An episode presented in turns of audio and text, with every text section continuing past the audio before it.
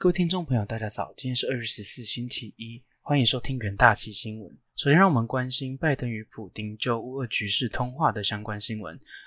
美国总统拜登和俄罗斯总统普丁在周六针对乌克兰危机进行一个小时的通话，但并没有带来什么重大的改变。克里姆林宫于通话结束后，谴责美国围绕在乌克兰冲突议题上。歇斯底里到了极点，但也表示普丁和拜登同意继续对话。法新社报道，普丁和拜登结束通话后，克里姆林宫首席外交政策顾问厄夏科夫在电话会议上表示，歇斯底里已达到顶点。厄夏科夫说，美方要求安排拜登和普丁于十二日通话，即使这次通话原本计划于十四日登场。在华盛顿当局警告，指称俄罗斯随时可能展开入侵乌克兰后，两国领袖进行通话。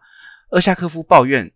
美方甚至释出俄罗斯侵入日期。他告诉记者：“我们无法理解为何有关我们意图的不实资讯会交给媒体。”他说，普丁再次表达不满，指责西方国家持续武装乌克兰。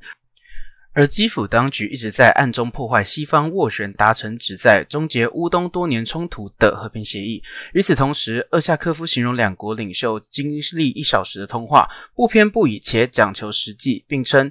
两国总统同意在各方面继续接触。俄罗斯要求西方提供具约束力的安全保证，包括承诺自东欧撤离北大西洋公约组织部队，以及绝不让乌克兰加入北约等。华盛顿已直截了当拒绝俄方要求，但愿意与莫斯科讨论新的欧洲裁军协议。厄夏科夫表示，俄方准备对华盛顿和北约的提议作出回应，莫斯科将会把拜登的观点纳入考量。俄方将会仔细分析拜登的疑虑。路透社报道，克里姆林宫表示，俄罗斯总统普京今天告诉美国总统拜登，莫斯科将会检讨拜登今天在通话时提出解决俄罗斯安全要求的构想，但那些构想仍未解决莫斯科的主要疑虑。由于俄罗斯在俄乌克兰周边集结重兵，乌俄边境情势紧绷。助长各界担心俄罗斯即将入侵乌克兰的忧虑，但俄罗斯一再否认有此计划。拜登和普京在此背景下安排通话。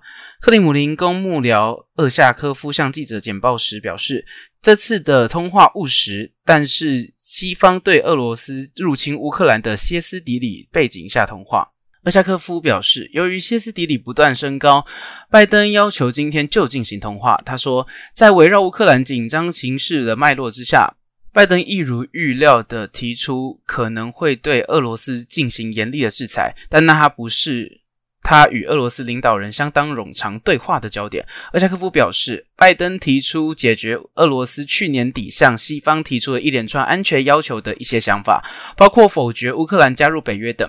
我要立即指出，普京总统回应的精神是，俄方将会仔细分析拜登表达的想法，且无疑会把他们纳入考量。但很不幸的，那些想法并未触及俄方提议的核心关键元素。阿加科夫指出，拜登的构想大抵是重提美国和北约先前于一月二十六日对俄罗斯安全要求的反提案。他又说，俄罗斯实际上已严拟相完成相关的反提案的回应，且很快就会宣布。阿加科夫还说。普丁告诉拜登，他认为西方国家尚未对乌克兰足够施压，要求他落实针对乌东冲突的明斯克和平协议。市场忧心乌俄开战引发的相关影响。轻原油涨破九十三美元，再破七年高点，金价亦上涨至一千八百四十二美元附近。再让我们关心美国二月消费者信心指数的相关新闻。周五公布的美国密西根大学二月消费者信心指数骤降至十一年新低，显示随着通膨飙升，消费者对未来财务前景的信心也随之减弱。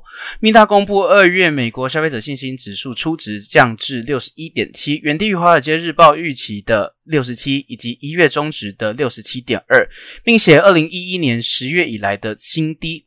衡量当前经济状况与指标初值，自一月的七十二降至六十八点五。衡量未来预期的指标初值，自一月的六十四点一降至五十七点四，均创十年以来的新低。昨日美国公布 CPI 暴增，创下四十年新高后，百分之二十六的受访者认为个人财务前景恐因此而恶化，且近三分之二的受访者预计未来五年的财务状况恐较疲软，显示消费者对于购买力保持悲观态度。密大调查的一年通膨预期自先前的百分之四点九升至百分之五，为二零零八年七月以来最高。五年至十年的通膨预期则稳定在百分之三点一。密大消费者调查首席经济学家对于二月数据下滑感到讶异，并称近期指数下滑是受个人财务前景疲弱所拖累，这源于消费者对通膨升温以及政府政策的信心减弱，以及十多年来最低迷的长期经济前景。最后。英特尔公布首款区块链专用晶片。英特尔周五推出一款用于区块链应用，如比特币挖矿、铸造 NFT 的新晶片，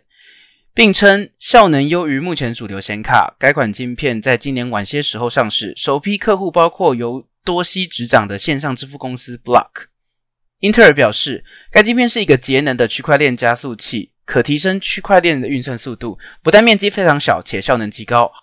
号称 SHA 二五六演算法挖矿效能比主流 GPU 显卡高出一千多倍。更多技术细节将在本月晚些时候的 ISSCC 国际固态电子电路大会上公布。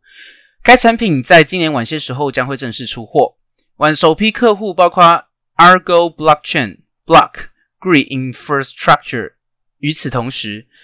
英特尔为进一步拓展在区块链领域的相关版图，还在其加速系统与图形业务部门内成立一个名为“客户运算事业部门”。此外，晶片设计厂辉达的显卡广泛运用于采矿活动，也有一个用于以太采矿的独立晶片。区块链是不可变的共同分类账。可在商业网络中促进记录交易与追踪资产的程序，近年来日益兴盛。同时，区块链的崛起也引起 Web 三点零与 NFT 受到大众瞩目。这些新兴事物皆是基于去中心化技术。英特尔股价在周五下跌百分之一点二，股价暂报四十七点六三美元。再来进入到三分钟听股期的单元。首先关心智源期货，智源受惠于委托设计转为特殊应用晶片的量产规模放大，一月单月营收首度突破十亿元大关，连续三个月营收创历史新高。二零二二年智源 NRE 转为 ASIC 量产的订单数量可观，且智慧电表客户重新拉货加持，令受惠于二零二二年第一季晶圆代工价格的上涨，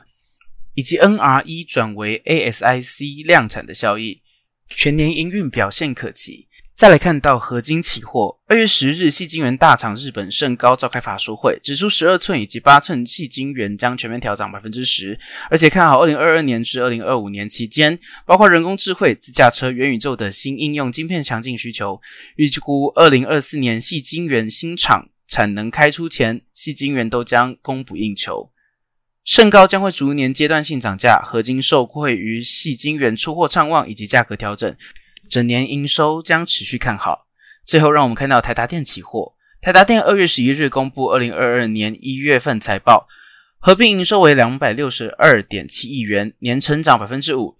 月减百分之十二点六。从一月三大业务营收比重看来，电源及零组件占百分之六十一，基础设施占百分之二十五，自动化占百分之十四。二零二二下半年展望受货币政策改变导致景气不确定性提高，预估营收仅较二零二二上半年温和成长百分之三。以上就是今天的元大奇新闻，感谢各位收听，我们明天再见。